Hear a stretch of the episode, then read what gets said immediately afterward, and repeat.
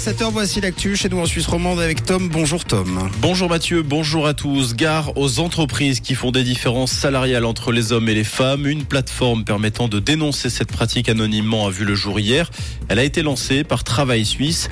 Actuellement, une loi entrée en vigueur en 2020 exige que les entreprises de plus de 100 collaborateurs réalisent une étude et rendent compte de ces résultats à leurs salariés et à leurs actionnaires d'ici au 30 juin prochain. Aucune sanction en revanche n'est prévue en cas de non-respect de cette loi.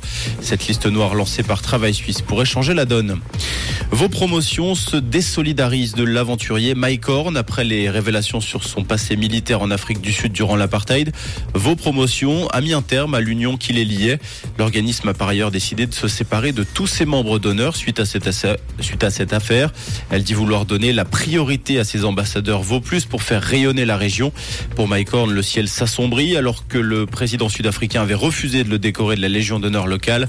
L'aventurier aurait également été lâché par quatre sponsors. Biscornu, légèrement abîmé ou présentant un défaut optique, les légumes qui étaient autrefois boudés seront désormais vendus en commerce. Les producteurs suisses se sont engagés sur cette voie pour réduire le gaspillage alimentaire. 65 produits sont concernés par cette modification des normes de qualité. Selon un rapport de l'ONU datant de 2021, près d'un milliard de tonnes de nourriture est gaspillée chaque année dans le monde, soit près de 20% des aliments disponibles pour les habitants du globe.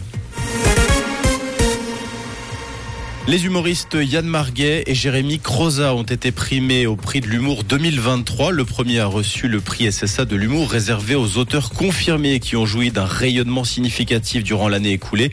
Le jury a salué son goût assumé pour la langue française ou romande qu'il triture et rehausse avec sa gouaille unique et un argot richement cultivé. Jérémy Croza a été décoré du prix Nouveau Talent Humour. Les pompiers toujours à pied d'œuvre pour éteindre les flammes dans l'est du Canada. En Nouvelle-Écosse, 16 feux étaient actifs hier.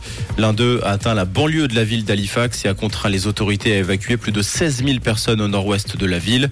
Sur cette année 2023, plus de 2,7 millions d'hectares de forêts sont partis en fumée au Canada. C'est 8 fois plus que la moyenne de ces 30 dernières années. Les Suisses à Roland Garros, c'est fini. La dernière représentante helvétique, Simona Valtert, a été sèchement éliminée par l'Italienne Elisabetta Cocciaretto, 6-2, 6-3 hier. Chez les hommes, Stan Wawrinka avait été sorti la veille par l'Australien Tanasi Kokinakis. Rouge, l'info revient dans une heure.